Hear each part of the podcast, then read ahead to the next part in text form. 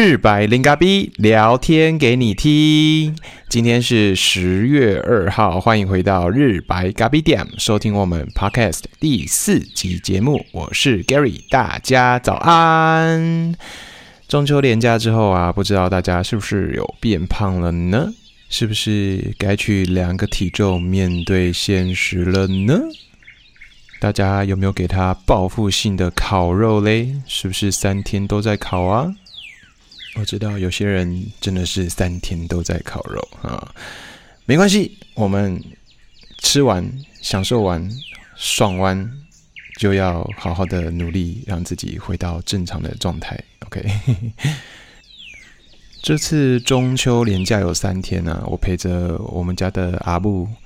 去高雄找我的二阿姨啊，因为之前有一些原因，所以我们蛮久蛮久没见面了，大概有一两年左右。不然，其实我们以前我们家基本上每年都会见到一次吧，对啊，都会下去高雄，不然就是他们过年的时候上来我们这边。对，那其实这一集播出的当天，我也还在高雄耍费中，哈哈。先预告一下哈，下一周啊，因为是双十连假，所以我们停更一集哦。虽然我的节目宗旨是连假过后的第一天要更新，好，但是因为呢，这次双十连假，我要去台东的阿米斯音乐节，我要去嗨啦。呃，对，因为我订不到火车票，所以待到礼拜三才有办法回来。所以今天这一集呢，内容就会比较多一点。算是有点小小的补偿，下周停更，所以今天这一集一定一定会超过二十多分钟。对，你可以分成两集听啊，没关系。然后双十连假回来之后，我再跟大家分享一下我去阿米斯音乐节的一些心得或感想吧。那上上集有提到，就是苹果发表了 iPhone 十五系列嘛？那通常新的 iOS 系统也会搭配着同步发表。那台湾的 iOS 十七正式推出的日期是在九月十九，但其实它推推出的当天我没有及时更新，然后想说先观望一下，想说等一下大家更新完之后使用的一些心得。然后再考虑要不要升级这样子，因为我也是怕，因为以以往的经验来说，就是更新新系统很容易就爆踩雷啊，然后就突然变成呃很不顺，有卡顿或者是异常的耗电，或是有很多 bug 要待修，等待那个修正。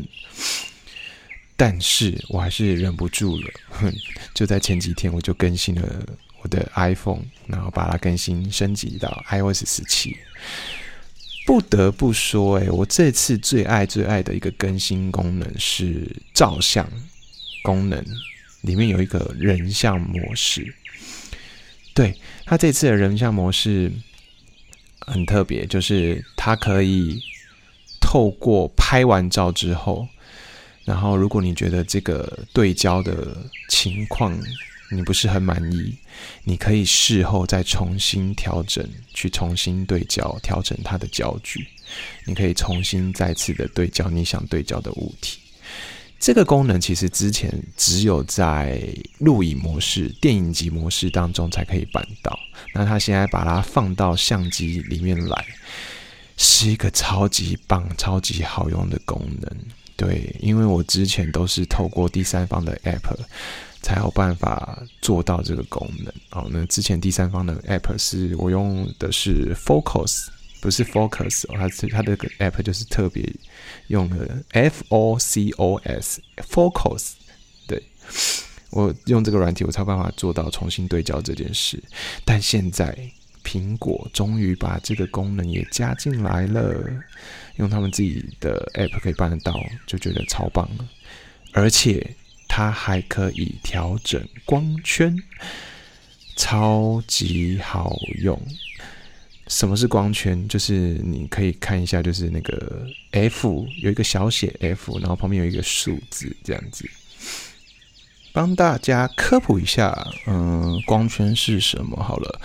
其实它有一点点像我们人的眼睛的瞳孔的概念。我们眼睛看得到东西啊，其实是因为，嗯，大家小学或者是国中应该有学过自然课，它都有介绍，嗯，就是我们的自然光经过了我们的瞳孔，然后呢，再透过水晶体的折射，然后投射到我们的视网膜上，然后再经过整合到大脑。那其实这个光圈就有点像这样的概念哦。它是光去经过我们相机前面不是有个长长的镜头嘛？镜头前面就会有个小小的洞，这个洞就是光圈的概念。然后它光这样经过这个小小的洞，然后再投射到我们的呃相机内部的感光元件上面。那呃这个光圈这个洞越小，也就是说那个 f 斜线的右边那个数字，它会越大。我们就称它为叫做小光圈，这个的意思是说，它的景深可以越深，也就是前后能清楚呈现的影像的范围就会越广越深，然后连很远很远的地方都有办法看得很清楚。相反的，嗯，这个光圈这个洞越大，也就是 f 斜线右边的那个数字越来呃就越小。我们就称它为大光圈，大光圈的景深就会越浅，也就是说，它的前后能清楚呈现的范围就会比较窄。除了那个被对焦的物体以外的地方，都会呈现有点像朦胧美，都会被虚化掉。对，那关于光圈这个部分，有兴趣的你们都可以自己再上去 Google 查一下资料。其实有照片去说明、去举例，你会比较清楚什么是大光圈，什么是小光圈。对，那这次的这个更新，真的我觉得还蛮方便的，就是我们蛮常在用手机来拍照的话，尤其是人像摄影的部分。嗯，因为人像背景虚化的部分，有时候因为现在的手机它的照片啊很特别，都是用演算法去合成一张出来，呃，看起来还不错的照片。对，但是有时候它合成出来的照片，那个模糊的地方、虚化的地方，感觉起来就还是会有点假假的。对，好像就是电脑弄出来的，或者是它的边缘可能就会。有一些区块，有一些线条出现，不自然的线条出现。那透过这个 App 的更新，这个新的功能加入之后，你透过去调整光圈，它的模糊的呃那个程度就会再更自然一点点。大家更新之后就可以自己去玩玩看啦。那上礼拜九月二十三号，嗯，也是我们杭州亚运的开幕典礼。在隔天，我们九月二十四号就传来了好消息，那就是我们中华代表队参加亚运的队史上，我们终于拿到了第一百面金牌耶！拍手。我们其实中华队的队史第一面金牌啊，是在一九五四年的马尼拉亚运。嗯，当时是由我们台湾的亚洲铁人杨传广先生，他在男子十项全能中获得我们在亚运亚亚运上面的第一面金牌。那我们九月二十四号这第一百面金牌，我们是由谁拿的呢？就是由我们的柔道男神。来自台湾族的杨永伟耶，他参加了呃柔道男子六十公斤级，然后拿下了金牌。那他也是哦我们本届亚运代表团的第一金第一面金牌。以柔道运动来说，呃，日本算是柔道这个项目当中，嗯，排名算是蛮前面的。呃，顶尖的国家，那这也代表着说，呃，亚洲运动会这个最高在亚洲最高层级的国际赛事，在柔道这个项目的难度其实不输给奥运哦。哦，那其实杨永伟在这一次的亚运拿下这么的好的成绩，等同于替二零二四巴黎奥运做个准备，做个暖身哦。也算是给他一个很大的强心剂，对，因为其实亚洲蛮多选手在柔道这个项目都是成绩蛮优异的。那他又在这个项目当中夺下金牌，我们就可以蛮好好的期待一下，明年他在巴黎奥运上是不是也会有很亮眼的成绩。我们可以好好的期待。那他在自己也自己说了，这块金牌就是最棒最棒的生日礼物哦，因为他的生日在九月二十八，刚好比赛呃生日前几天他就拿下了金牌。大家一起为他加油，也一起恭喜他。那接下来其实这几天中华队也都陆续传来了佳绩啊，那大家也可以持续的关注我们的亚运赛事，继续为我们的中华队选手们加油打气喽。好，继续延续我们杭州亚运的话题，也是今天的主题。嗯，其实很多人都说我不懂运动啊，我也对运竞技运动没什么太大的兴趣。那我看这个赛事会不会很无聊？哦，其实不会，就因为啊，一个赛事的举行，它除了运动竞技本身。它还有很多很多的东西可以去欣赏、去观赏。那今天呢，就来跟大家分享一下我是怎么样去看一场国际赛事。除了运动竞技本身，我还有看了哪些东西？因为，呃，其实一直以来我都蛮喜欢看这种国际赛事的开幕式或闭幕式。那九月二十三嘛，是我们杭州亚运的开幕式。大家呢有没有透过转播去观看呢？虽然通常这种开幕式、闭幕式的时间都还蛮长，至少都会有两三个小时，但我就觉得还蛮值得一看的。为什么？因为它背后一定都有一个专业的团队去负责这件事情。那当中可能包含了各个领域的专业，比如说像美术设计啊、艺术设计啊、嗯、视觉、舞台、舞蹈。灯光、音效等等等等的，我都会把它当做是一个很大型、很大型的秀。这个秀的主题就是要去展现这个主办国或主办城市的一个特色的这种大型的秀、大型的表演。在这种大型的秀啊，很容易体现体现一种美感，然后这种美感叫做“数大便是美”。数就是数量的数。意思就是说，这个树木啊，数量如果很庞大的话，它有时候也会呈现出一种壮阔的美感、宏观的美感。那这句“树大便是美”啊，是出自于徐志摩的日记《西湖记》当中的一句话。那来分享给大家听：“树大便是美，碧绿的山坡前几千只绵羊，挨成一片的雪绒，是美。”一天的繁星，千万只闪亮的眼神，从无极的蓝空中下窥大地，是美。泰山顶上的云海，巨万的云峰在晨光里静定着，是美。诸如此类的，他就呃描述了很多，就是大自然的美感。那这种大自然的美感呈现出就是一种比较壮阔，数量都是非常庞大的。那这个虽然数量很庞大，可是他们是啊按照一种自然的节律、自然的排列，有一种他们独独特的、特别的节奏。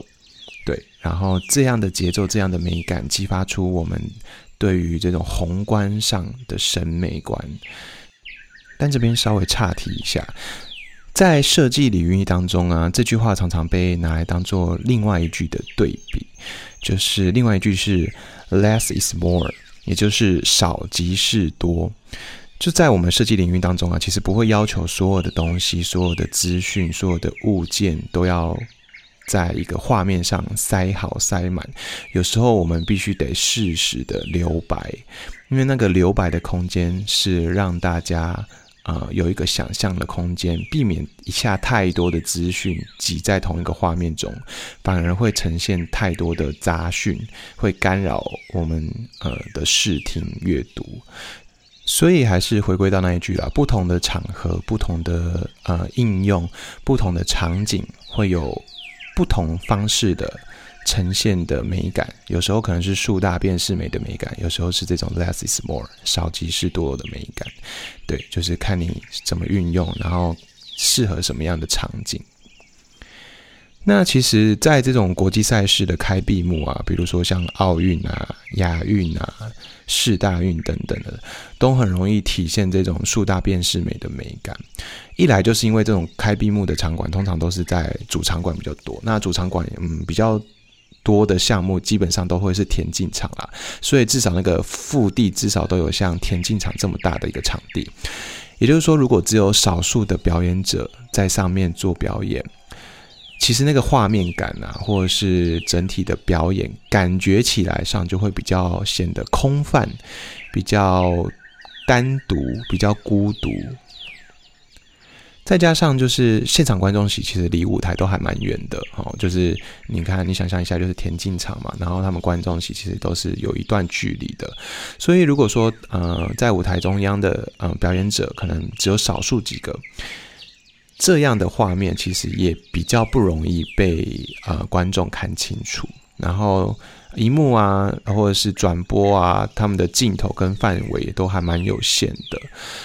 所以这时候就蛮需要这种树大便是美的美感，这种呃编排把它放进来，去再穿插这样的一个表演当中，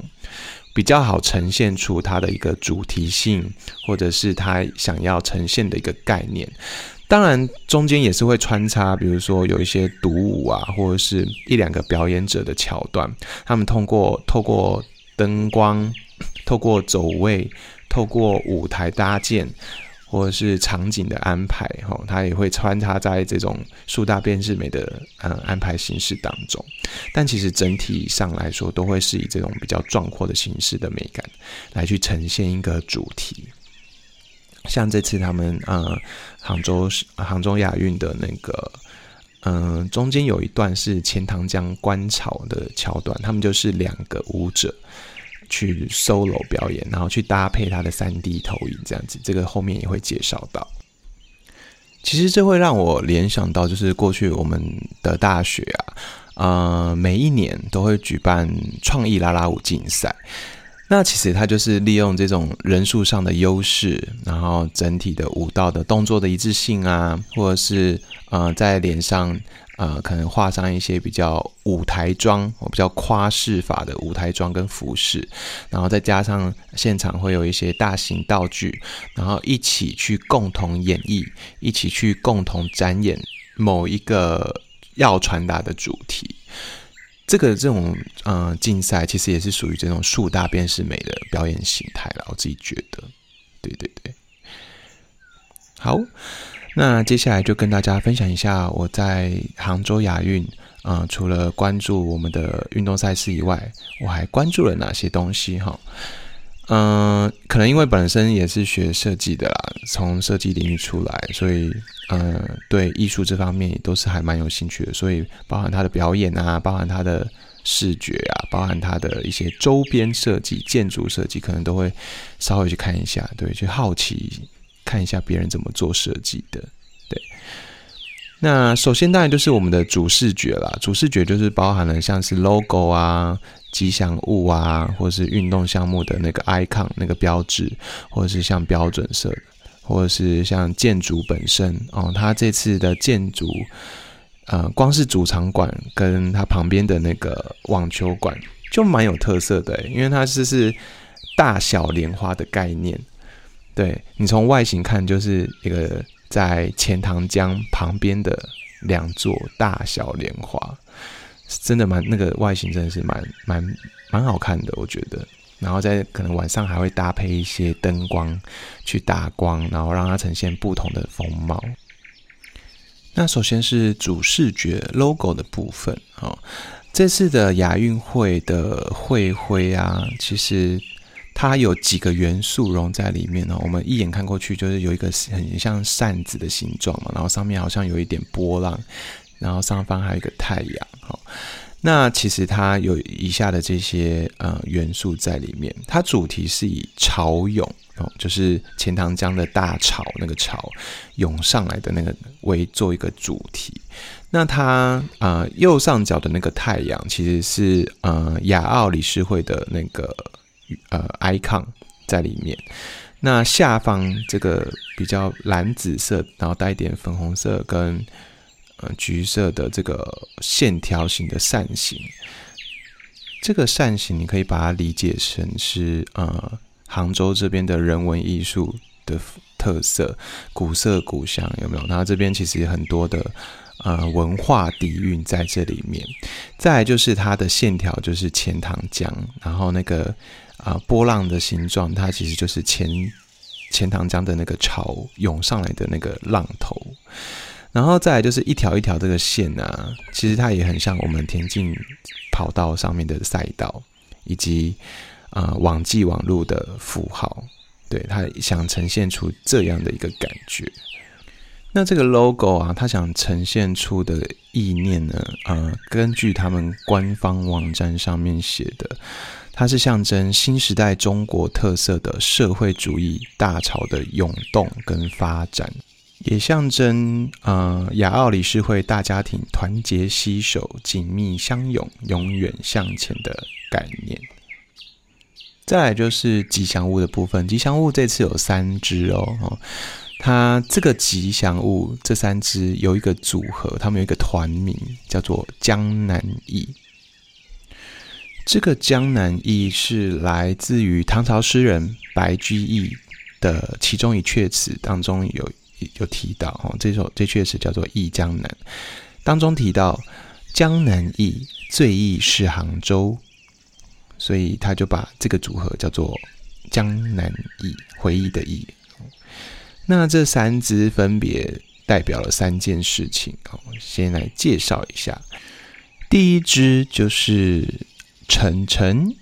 蓝色的这一支晨晨，它是代表啊世界遗产大运河。然后这个运河上面就是有一座桥，叫做拱辰桥。那这个“辰”呢，“辰辰”呢，它就是取自于这个“辰”拱辰桥的“辰”这个字。第二只就是“虫虫”，一个玉字旁，在一个宗教的“宗”，这个“从”也是代表玉器的意思。嗯，用玉做的器皿器具。因为这边曾呃杭州这边曾经有一个呃列为世界遗产的一个文化遗址古城遗址，叫做良渚文化。那它这个文化当中就是玉器还蛮出名的哦。这个虫就是来自他们这个文化当中的玉虫，这个虫就是取自于玉虫的虫。第三个就是脸莲，脸莲是湖水绿的这一只哦，它是也是取自于呃世界遗产。呃，这个好山好水的地方，西湖很美的一个地方。那西湖当中就是很多的荷花、莲花，所以它的莲莲就是取自于这边的莲花。这三个局呃组合组起来叫做江南忆的吉祥物。吉祥物这件事其实还蛮重要的，因为它可以算是一个门面，有点像代言人的角色，然后。可以把你陌生的你拉近距离，跟这场赛事也好，跟这个品牌也好，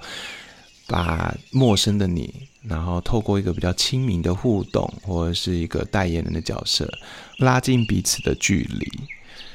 对，因为他们可能有时候吉祥物啊，可能在前面的行销上就会去跟，比如说人群互动啊，或者是在出现在比如说宣传的影片当中，或者是宣传的呃广告文宣等等之类的，它会呃让人更加容易去亲近，去亲近这个呃陌生的品牌、陌生的赛事。一个好的呃吉祥物设计，其实可以用很久很久很久。你看我们啊那个台北市大运的熊熊赞，用到现在都还在一直用，一直用，一直用。不知不觉，它也慢慢变成了台北市的代言人。对，然后像二零零八的啊北京奥运，它那一届的呃吉祥物，我觉得也蛮让人印象深刻的。对，嗯，它是用呃中国。的一些元素进来，然后他们取名叫做福娃，那当然它就有一些呃特别的设计在里面。一开始我还以为它是用嗯他们的配色是用那个中国的五行，也是金木水火土去配色，结果后来才发现不对，它是用奥运五环的颜色。虽然奥运五环的颜色跟那个金木水火土的颜色也是重叠度蛮高的啦，对，但它是用五环的颜色，不是用五行的颜色。然后这五只符啊，超级可爱的，真的是一看就会爱上它，会喜欢上它们，真的很可爱。对我觉得这五只设计的真的很不错。那接下来就是呃各个项目的赛事 logo、赛事 icon，你们可以去研究一下，就是啊每一个项目啊，它都有自己专属的一个呃标志。那杭州亚运这一次就是用呃线条，这个刚刚那个主 logo 的那个扇形的线条，然后跟他们每一个项目的呃一些动作姿势去融合，变成一个标志。那这个标志这件事情，我觉得让我最印象深刻的是在二零二零年东京奥运啊，他在二零二一年举办，他们在开幕式的表演上。他们将这一些 logo 啊，直接变成表演的一部分呢。他们利用就是蓝白配色的工作人员，就他们身穿蓝色或白色，因为他们的那个赛事 logo 是蓝色嘛。然后每个赛事的 logo 他们都长得不一样，动作也都不一样。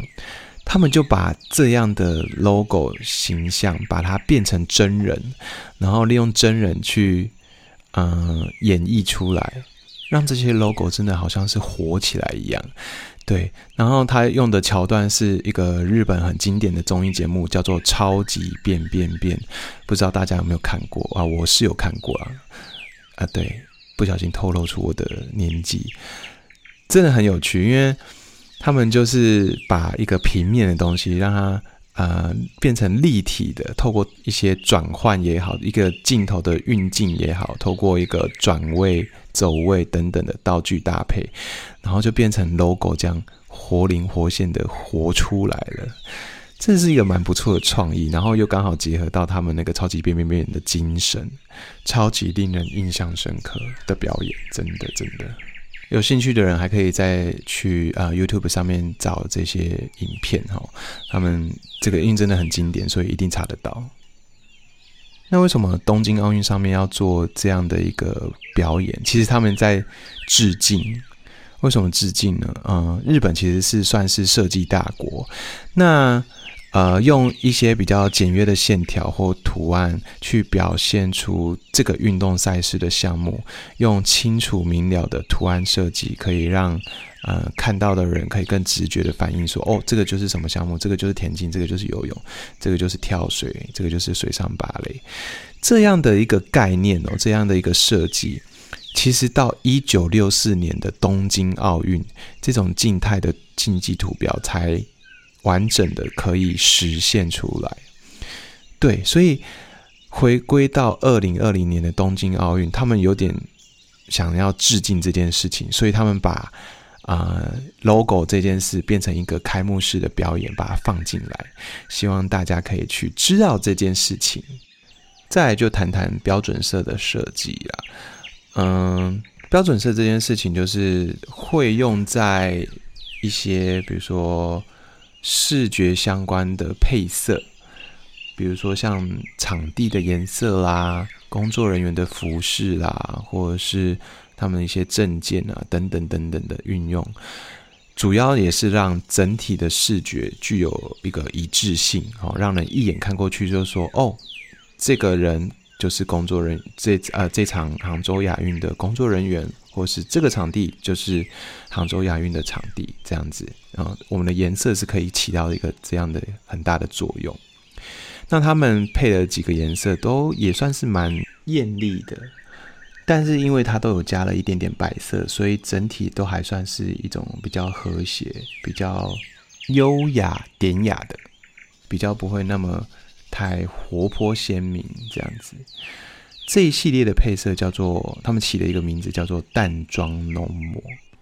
我化了一身浓妆，换上美丽的模样，有一个天堂等着我展开翅膀去飞翔。来自朱丽静的浓妆，是不是很跳痛？哈哈哈哈！这是我的节目，我想唱就唱，怎么样？哈哈哈！没有啦，只是想呼应一下那个前面标准色的主题——淡妆浓抹，所以我唱了这首浓妆。那以上就是关于这一次杭州亚运的主视觉的一些分享。接下来呢，我就想分享一下我在开幕表演上面看到了我觉得蛮值得分享的一些重点哦。开幕式的当天呢，其实晚上我还在外面办事情啊，然后回家回到家的时候，其实已经晚上八点多了。我把电视打开的时候，那时候就已经是运动员准备要进场了，蛮可惜啦，没有看到前面的表演。听说还蛮不错的。呃，后续我再查一些影片，好像也很难查得到，因为他们事前就还蛮。保密到家的，听说他们保密的功夫下的非常足够，所以基本上没有什么太多的片段露出来。然后开幕之后，好像也没有人分享呃开幕的影片到网络上，对，所以有有前三分之一我大概都没看到。运动员进场的部分啊，通常都还蛮久的，所以很多人通常都会直接放放着电视，然后就去做自己的事情。可是，嗯，我自己就还会去看一下，比如说各国的国家，他们今这一届赛事，那他们的队服是长怎样，他们进场的服饰是怎样？因为有些人就会可能是穿着他们国家的传统服饰过来啊，或者是呃。他们穿着一些他们国家的国旗配色，这样子去进场。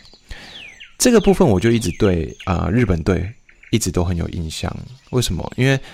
呃日本的国旗就是红白两色配色嘛。其实这两个配色呃能玩的就已经很有限了，就是能设计的就已经很有限的。可是你每一次在一些大型赛事，比如说奥运啊、亚运啊等等之类的。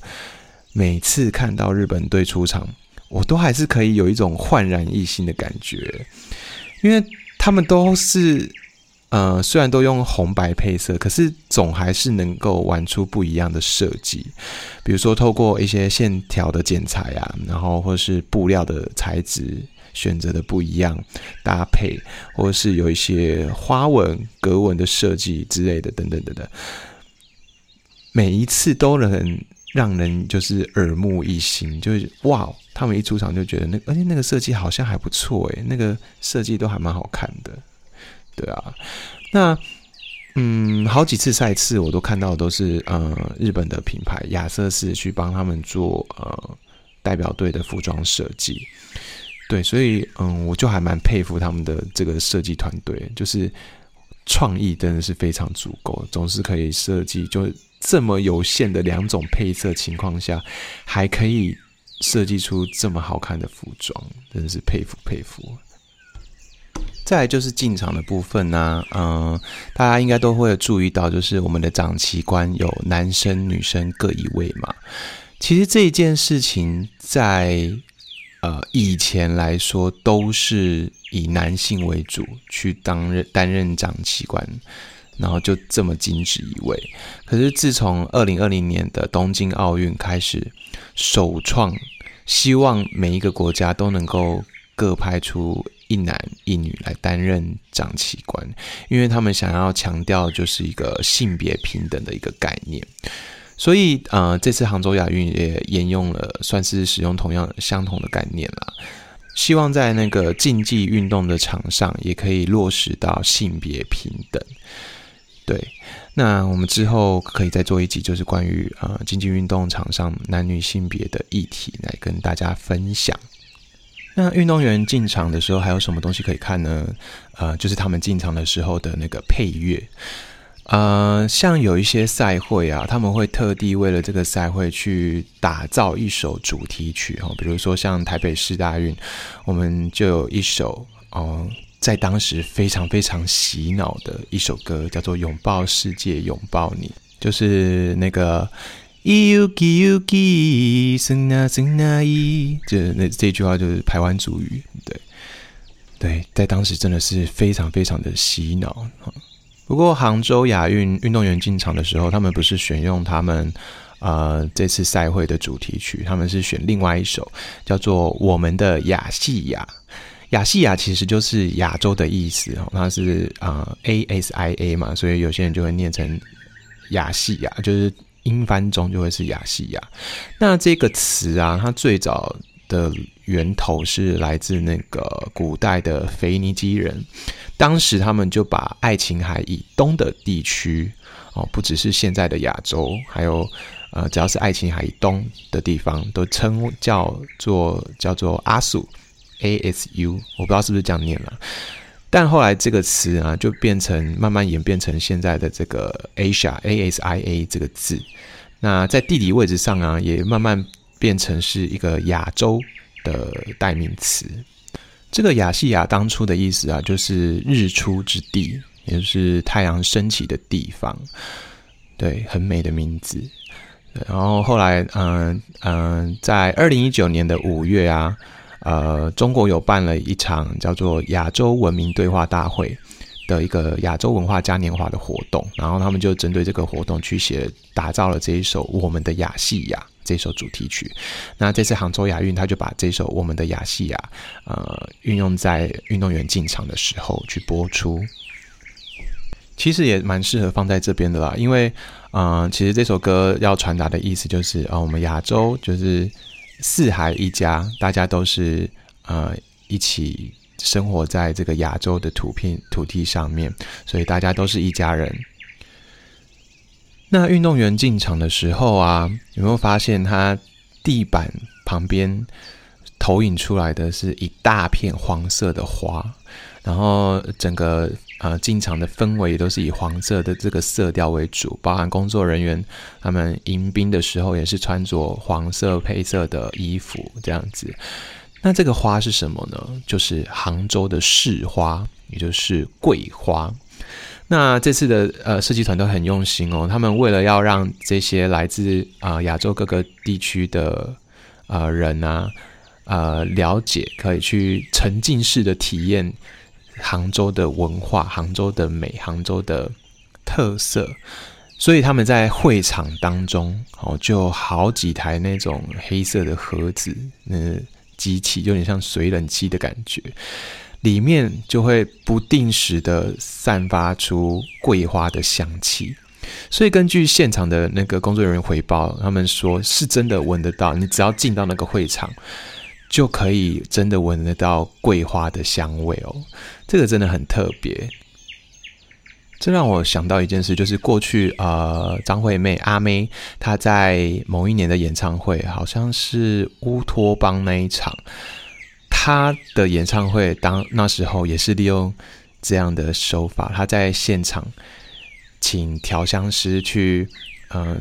定制了一款香呃玫瑰香气的味道。然后在演唱会的现场，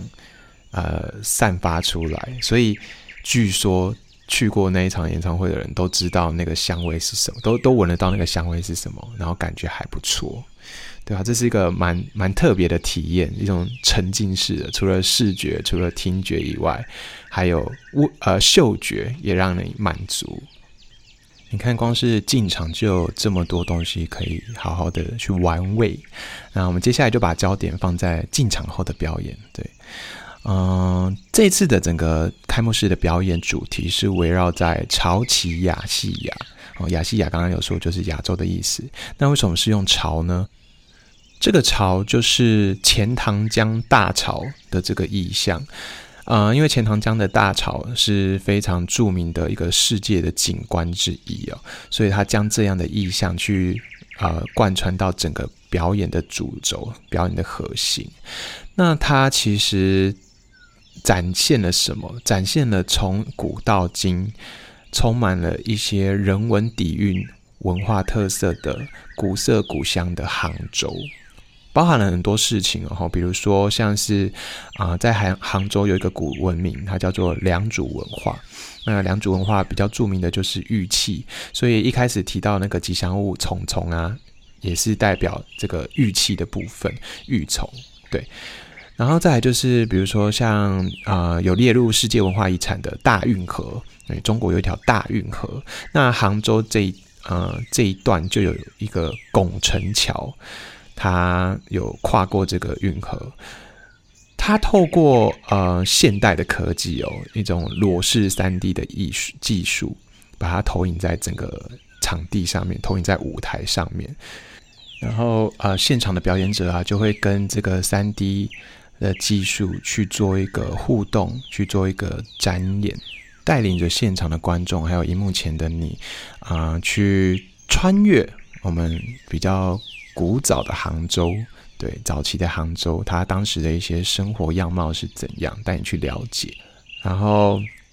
它也呈现了像是宋韵文化啊，宋韵文化就是南宋当时的一些人文文化。生活情景，那他用的是丹青，用水墨的方式的这样的一个技法去呈现出来，就是很传统、古色古香，并且有中国文化色彩的一些特色在里面。然后，他也当然也把嗯杭州最著名的山水美景，也就是西湖哦，把它放进来。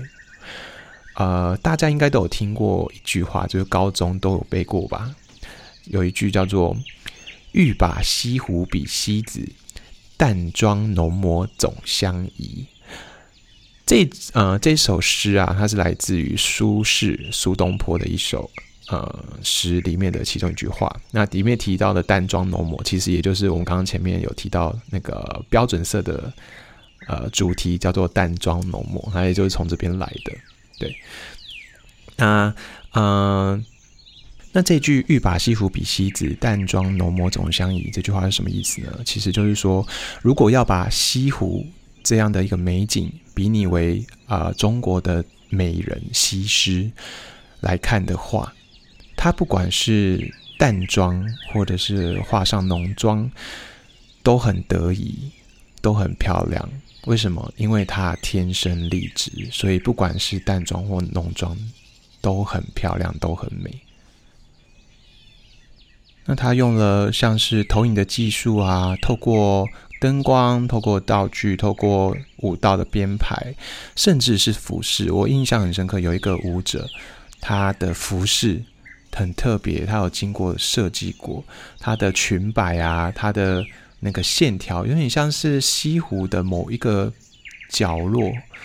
的感觉，然后上面好像还有很像凉亭还是雷峰塔之类的图像，我有点忘了。对他把这样的一个西湖的一种印象，甚至把它做到服饰上来，我觉得这是蛮特别的一件事情。对，那就是让大家可以透过这样的一个展演方式，然后去看一下哇西湖的美貌。大概是整个样子，让大家对西湖有一个想象，有一个好奇，甚至可能之后就会想说：哦，如果这么美的话，那我真的有一天真的想去亲眼看看西湖到底是不是这么美丽、这么迷人的地方。那说到西湖啊，其实就有好多好多事情，好多好多故事都在这边发生。像是嗯，我最最我最最最最最喜欢最爱的一段故事就是《白蛇传》，它就发生在这边。那《白蛇传》在讲什么？在讲的是有一条蛇，一条修炼成精的蛇妖，然后跟一个凡人他们啊之间的一些曲折的爱情的故事。就是这条白蛇啊，它在还没成为、还没修炼成妖之前，它曾经被一个小牧童。哦，救了一命。那经过了好几千年、好几世的轮回之后啊，这条小白蛇就是跟着菩萨修行，然后慢慢修炼成精。有一次，他们在呃人间又再次相遇了。不过啊，小白蛇呃有认出他，呃认出这个小牧童，他这一世化作叫做许仙。可是许仙其实并不知道他那只蛇蛇精是谁。那呃，这只白蛇想要报答这个许仙的之前那个的救命之恩，所以呢，就呃想办法想去靠近他，想去帮助他，然后帮着帮着就不小心好像爱上他了。所以就跟他成婚、结婚，变成他的娘子。当然，后面还有一些陆陆续续的故事啊，都很蛮经典的桥段哦，都有翻拍成电影也好，或者是戏剧啊，或者是像歌仔戏啊、戏曲等等之类的。比如说，他嗯，这只白蛇还有一个小助手叫做小青青蛇，对，然后他们为了要去救这个许仙，去做呃去金山寺跟那个法海对战，对，所以有有一个桥段就叫做水淹金山寺。对，然后或者是像啊这只蛇妖白蛇，它后来就被法海镇压在雷峰塔下哦，那个雷峰塔就是西湖上面的那个雷峰塔。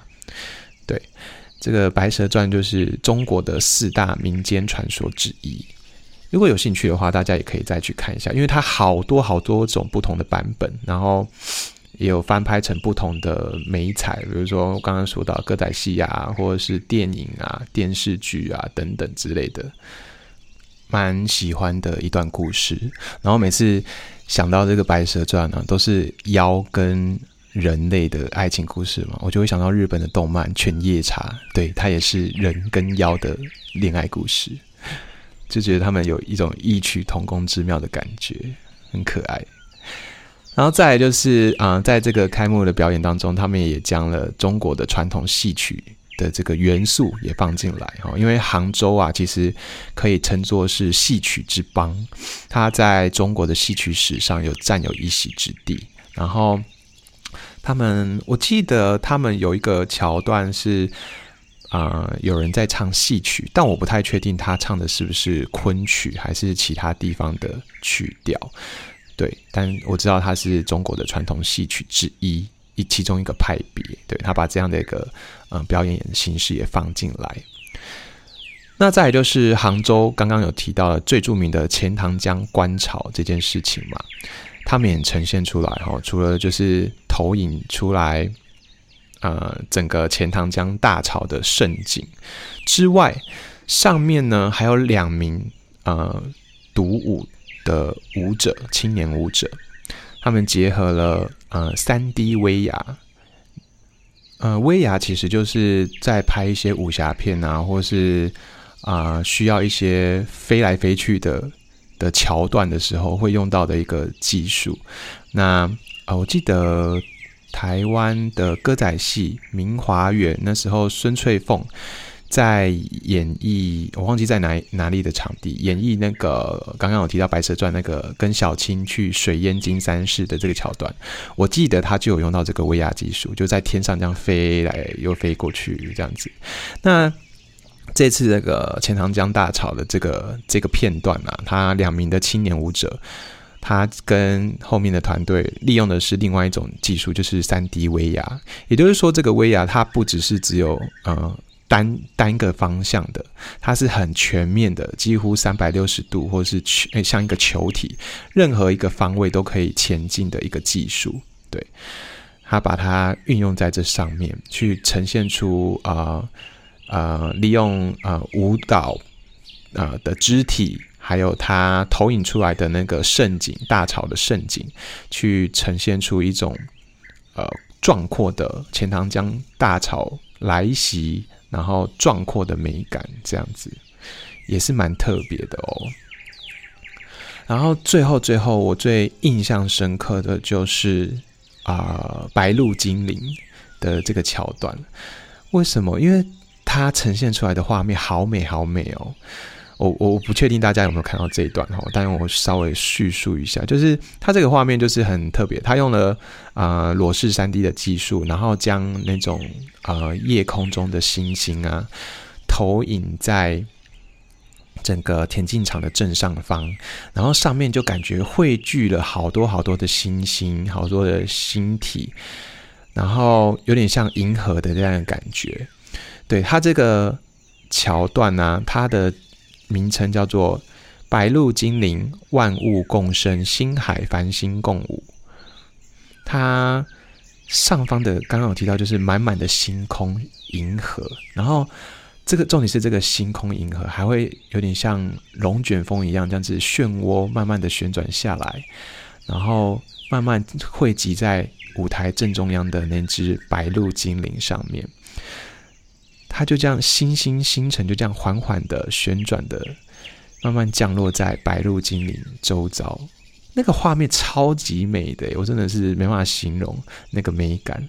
我不确定是不是因为是电视转播，所以才才看得出来这样的一个场景，这样的一个美感。嗯，因为我没有去过现场，所以我不知道现场的观众看起来会是怎么样。但是至少在电视转播上面看起来，那个画面的美感是非常非常令人啊惊讶、惊喜，然后非常印象深刻的。然后刚刚有提到那个罗氏三 D 的技术嘛，它也有让。呃，用这个技术让许多的运动出现在场中央，比如说像篮球啊，然后像足球啊等等之类的，他就用这种啊三 D 裸视的方式投射在整个田径场上，非常的科技感。对，那后面一 part 就是有一个部分就是在讲啊，杭州现在的科技进步到非常非常的厉害，可以做出这样的技术。那在整个嗯开幕式的快接近尾端的时候，嗯，他突然开始有许多的小朋友开始合唱一首歌。那这首歌，呃，一出来之后，你就会发现，哎，整个全场的观众好像都有在跟着哼跟着唱，跟着哼呢。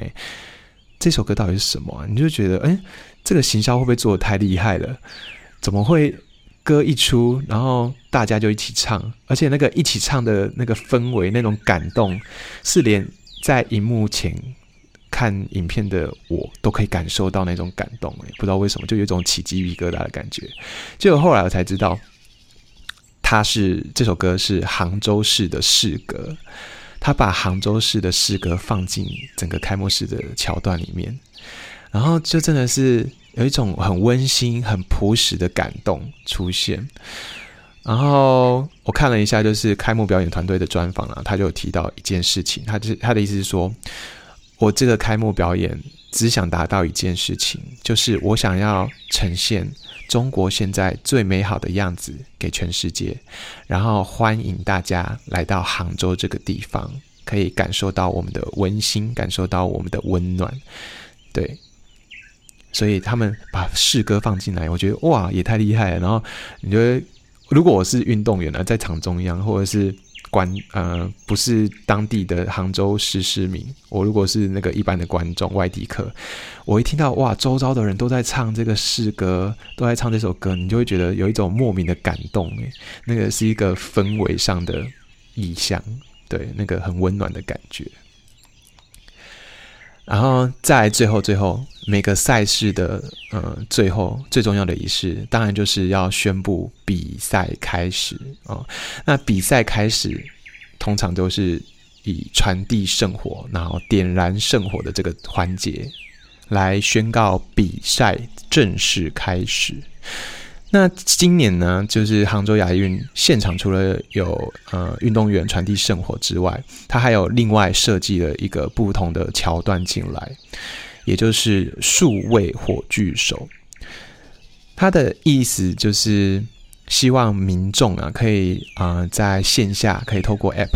然后去参与这个传递生活的活动，你可以下载这个 app 之后，去自己设计自己的在那个 app 当中的一个外形样貌啊，把自己打造成一个呃，可能跟你现在现实生活中不一样的呃外貌的人的虚拟人物，或者是你要一样也可以，你可以去设定你的肤色啊，设定你的呃发型，设定你的眉毛啊、鼻子啊，怎样怎样怎样的，然后。用这样的一个虚拟角色去一起参加火炬的传递这件事情，所以它每一个 App 的用户都会是一个呃数位火炬手，然后它会形成一个小小的光点。最后，最后在点燃生活的时候啊，总共我看那个数字，总共累积了一亿多个参与者，诶，对，一亿多个，这有这有多多，你知道吗？然后。在那个最后点燃生活的这个仪式啊，他呃他就开始汇聚了来自各个地方的小光点，就慢慢汇聚成一个大的光点，大的数位火炬手的形象出来。然后他就开始从那个杭州的外外围，然后开始跑，有一种跑步的姿态，就好像真的他真的在。跑在这个杭州市上方，然后这样跑着跑着，穿越街道啊，穿越马路啊，然后跨越钱塘江，然后奔驰而来，就进到我们的大莲花的主场馆。然后和那个现场的最后一位运动员火炬手，就是呃游泳选手汪顺，然后一起一起同步的点燃圣火。这个这个这个呃数位火炬手这个活动也是蛮特别的哦，我好像之前都没有看过，呃传递圣火这件事也可以下放到一般民众就一起参与，这样子是蛮特别的。呃，让大家都可以一起共同参与点燃生活的这个神圣的仪式，对，而且他今年的火炬台的造型我超喜欢的，他而且它是呃点燃的那一刹那，它会这样慢慢的展开展开展开，它的设计外形啊是以钱塘江大潮的那个形，有点像一个海浪，那个打到岸边上有那种。啪出来的那种感觉，对它以这样的一个大潮的浪潮的形，去发想出一个像浪涛一样的火炬台。啊，它这个真的超级漂亮的，我觉得它有那种不对不对称性的美感，还有就是由小到大慢慢渐变上去的一种美感，对，然后。当这个实体的火炬手，就是汪顺跟这个数位火炬手一起同时点燃的那个当下，哇，那个参与感真的是不太一样。对，如果真的当时呃杭州市民或者是来自其他各地的那个 App 使用者啊，他们一起点燃圣火这件事情，势必也会收获得到一些呃参与感跟感动吧。然后我听那个哦看那个。专访的影片，他还提到说，当这个圣火点燃之后，每一个 App 的用户还会收到一张证明，就是数位火炬手的证明，而且上面还有身份证字号，有点像身份证字号，有一个编号这样子，说是第几几几第几号几号几号的数位火炬手，就真的是很有一个仪式感，然后还有参与感，蛮不错的一个行销方式。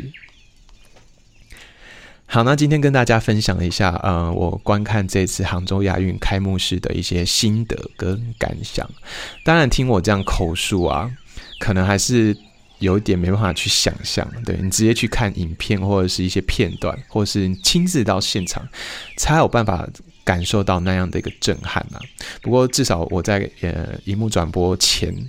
就可以稍稍的感受到这样的呃一些特色，还有一些不一样的地方，我就觉得还蛮不错的，所以跟大家分享这样的一个感觉。然后像很多开幕式或闭幕式的表演，其实都还蛮蛮有一些记忆点的，比如说像二零一六的里约奥运啊，它的闭幕表演的当天，那个交接的国家是日本嘛，因为二零呃二零二零东京奥运是日本要办。当时日本的交接表演啊，就让我一直记到现在，诶，真的非常印象深刻。他一开始就是很多的那个，嗯，有点像我不知道那个造型是什么，好像是穿着类似像和服的呃外形，可是它不是传统和服的那种形式，而是经过重新设计过，它比较现代化的感觉，然后慢慢往中间集中。然后他们在移动的过程中，他们背后就会出现一些字，一些投影在场地上的字，然后上面就是各个国家的语言，都是在表达一件事，叫做谢谢，谢谢大家。